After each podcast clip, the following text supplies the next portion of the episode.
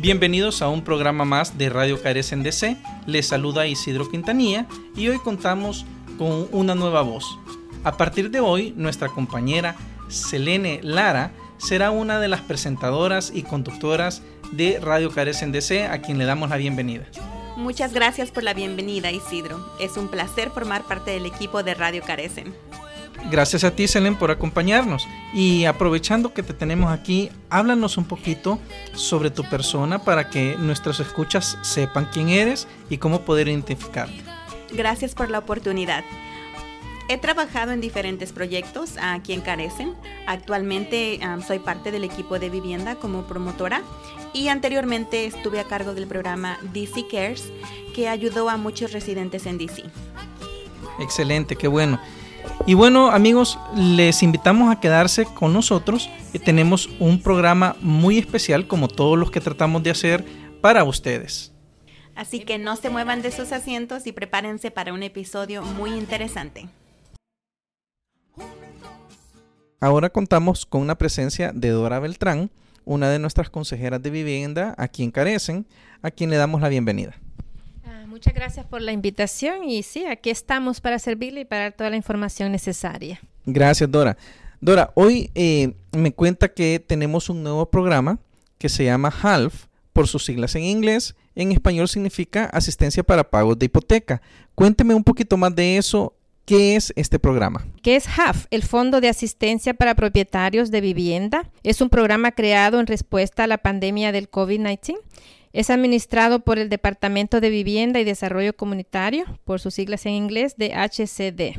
¿Quiénes son las personas, eh, Dora, que pueden aplicar a este programa? Este, para comenzar, son los dueños de eh, propiedad y también los que están, ¿verdad?, rentando en una cooperativa. Son elegibles, ¿verdad? Tiene que ser propietario o miembro, como ya dije, de una cooperativa en el Distrito de Columbia y cumplir con los requisitos de ingresos y familiares, haber tenido dificultades financieras durante el COVID-19 y teme perderse la vivienda, tener un préstamo elegible, confirmar su elegibilidad, registrarse con su correo electrónico en el sitio web de la aplicación DC Homeowner Assistance Fund.com Register. Entonces, Dora, en el momento en que las personas cumplan con estos requisitos que nos dijo, que prácticamente es vivir aquí en el área de DC, ser dueños de casa o estar pues obviamente con el crédito de la casa, tener una mora de hipoteca o no es necesario ya haber entrado en mora. Claro que sí, este tiene que estar en mora. Eh, estos son los tipos de asistencia disponibles a través de la aplicación de HAF puede aplicar para asistencia con pagos hipotecarios vencidos. Tiene que estar atrasado un mínimo de tres meses. Ah, la asistencia máxima es de hasta 100 mil dólares. Pagos mensuales de membresía de cooperativa y de asociación de vivienda vencido. Asistencia máxima de 100 mil dólares. Para utilidades, pagos vencidos de electricidad, gas y agua, asistencia máxima de 4 mil dólares y de internet y cable una asistencia máxima de mil dólares. Entonces, eh, cuando usted nos menciona que tenemos o las personas tienen que demostrar que tienen eh, o que tuvieron durante la pandemia una crisis económica, obviamente lo van a demostrar por medio de los atrasos que tienen, ¿verdad? ¿O habría otra forma de demostrar que sí tuvo problemas económicos? Sí tiene que demostrar, claro, de que hubo, ¿verdad? Este, esa dificultad durante la pandemia, que sufrieron quizás un recorte en sus salarios sus horas le fueron reducidas, sus horas de trabajo, entonces tiene que demostrar esa dificultad. La verdad que el programa muestra una gran apertura, sobre todo por la cantidad que hasta les pueden ayudar, ¿verdad? Creo que es una buena oportunidad para que toda la comunidad que tenga este problema, que realmente lo tenga, pues no es para aprovecharse del sistema, sino más bien para ayudar a las personas que tienen esa necesidad, se aboquen a este programa y puedan ver si son elegibles o no y que apliquen. ¿Nos podría repetir, Dora, dónde pueden encontrar la información sobre el mismo? Correcto, eso iba, ¿verdad?, a recalcar. ¿Cómo aplicar? Este, primeramente, ¿verdad?, confirmar su elegibilidad.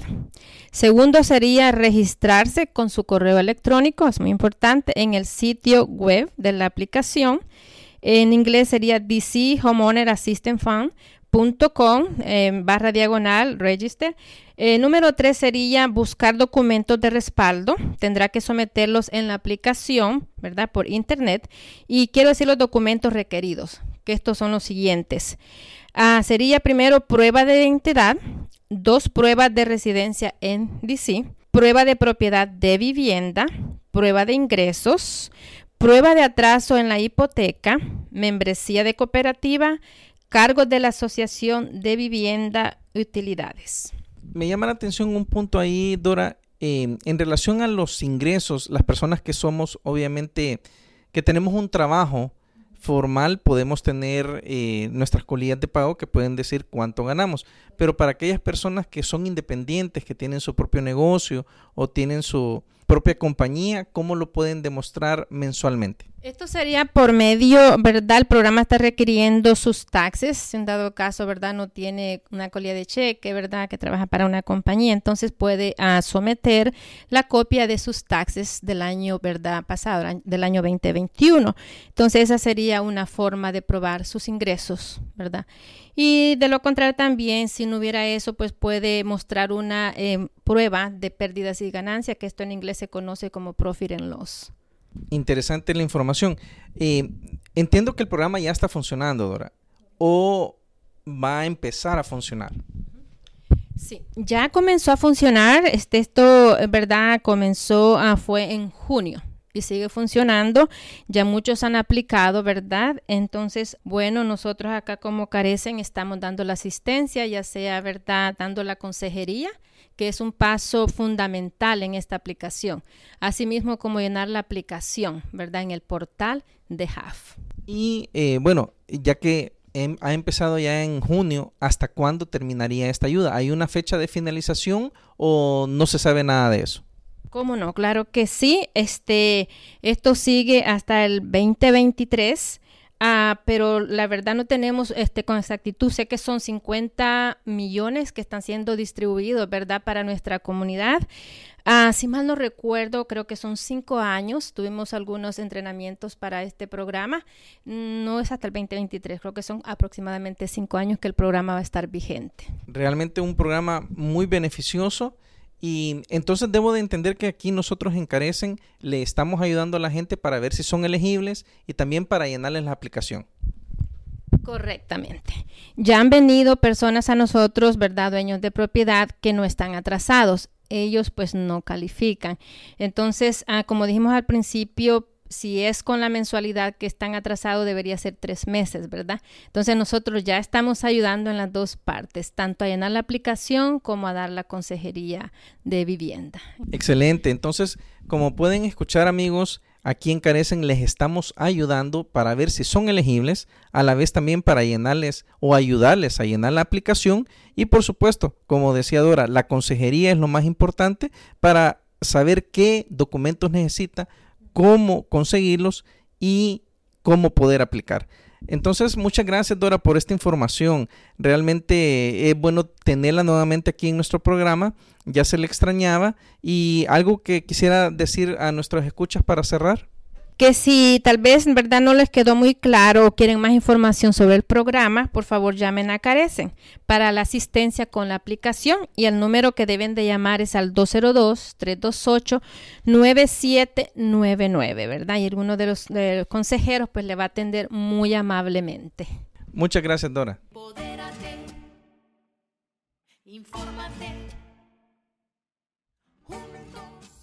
Bienvenidos nuevamente. Con nosotros está Kevin Vargas, nuestro nuevo especialista en difusión en temas de vivienda. Él inició con Carecen hace tres meses. Kevin ha vivido la mayor parte de su vida en DC y nos cuenta que la pasión por ayudar a la comunidad la heredó de su padre, quien siempre ayudaba a los demás. Bienvenido al programa, Kevin. ¿Cómo estás? Gracias por aceptar la invitación. Primeramente, buenos días, Elene. Muchas gracias por la invitación. Este, uh, es un privilegio ser invitado y también ser entrevistado por ti. Gracias, Kevin. Primero que nada, háblanos un poco acerca de lo que haces aquí en Carecen como especialista en difusión de temas de vivienda. Sí, bueno, la gran mayoría de parte de mi trabajo es este, uh, primeramente este, uh, dar asistencia técnica a inquilinos, pero también a edificios que son cooperativas. Y en eso les enseñamos a la gente, este, más los educamos en sus derechos como, este, como persona que vive en el edificio y qué ellos pueden hacer en caso que está pasando un evento en su edificio. Ah, mencionaste que los educan acerca de sus derechos. Eh, ¿Por qué crees tú que es tan importante que las personas conozcan sus derechos, así como sus obligaciones como inquilinos?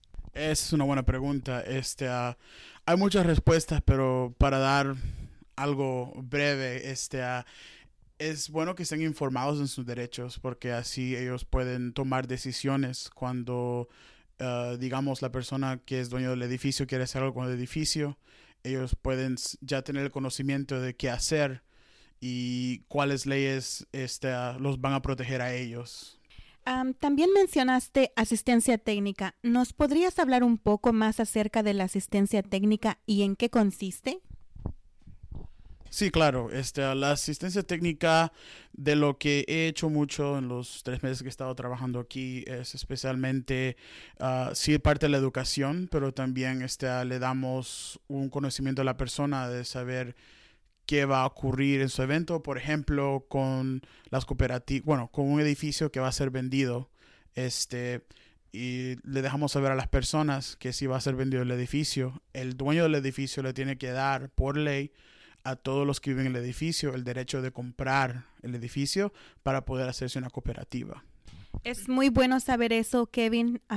y dinos, si alguien que nos está escuchando está en peligro de ser desalojado porque su edificio se va a vender, ¿qué le recomendarías tú?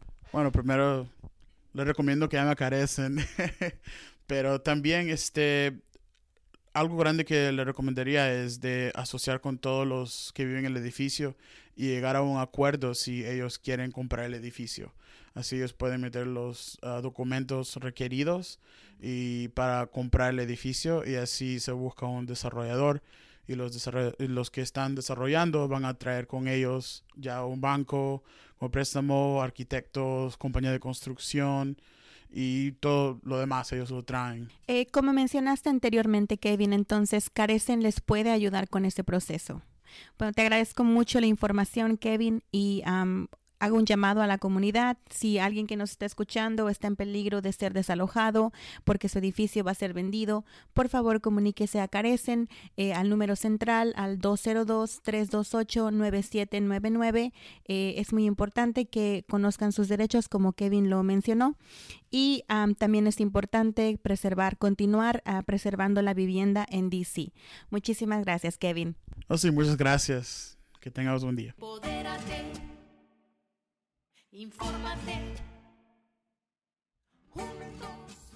Vamos con el boletín de noticias de América Latina, el Caribe y el acontecer migratorio.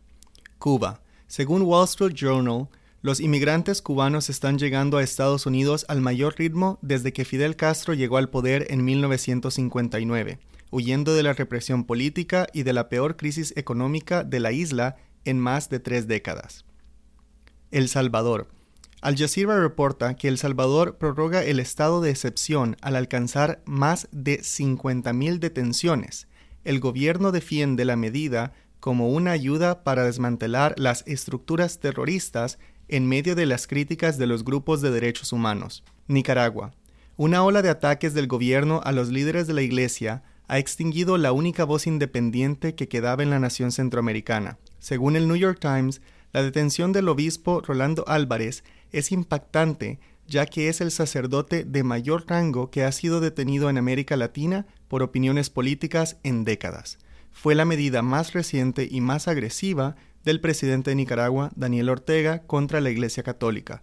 Hasta ahora era la única institución que había escapado de su control tras 15 años de gobierno ininterrumpido. En otras noticias, los autobuses con personas migrantes provenientes de Texas y Arizona siguen llegando a las ciudades de Washington, D.C. y Nueva York.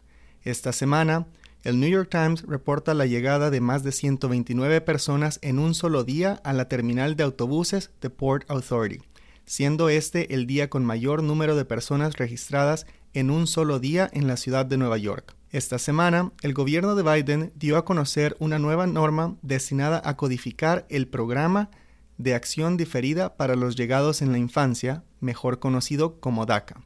Según reportes de Univision, la nueva normativa permitirá a los jóvenes seguir con sus permisos bajo los mismos criterios, pero las solicitudes nuevas permanecen detenidas. Por ahora, el futuro de DACA, programa que existe desde el 2012, se encuentra en manos de la Corte de Apelaciones del Quinto Circuito.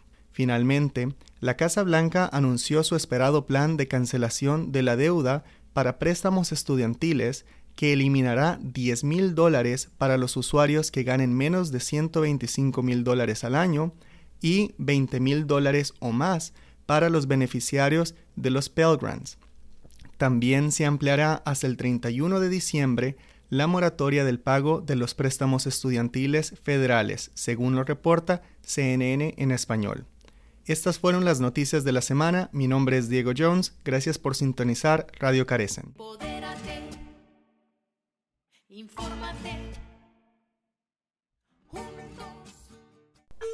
Finalizamos este programa con la siguiente frase. Ser feliz no significa tener una vida perfecta, sino saber reconocer la belleza y el valor de todas las imperfecciones. Pensamiento anónimo.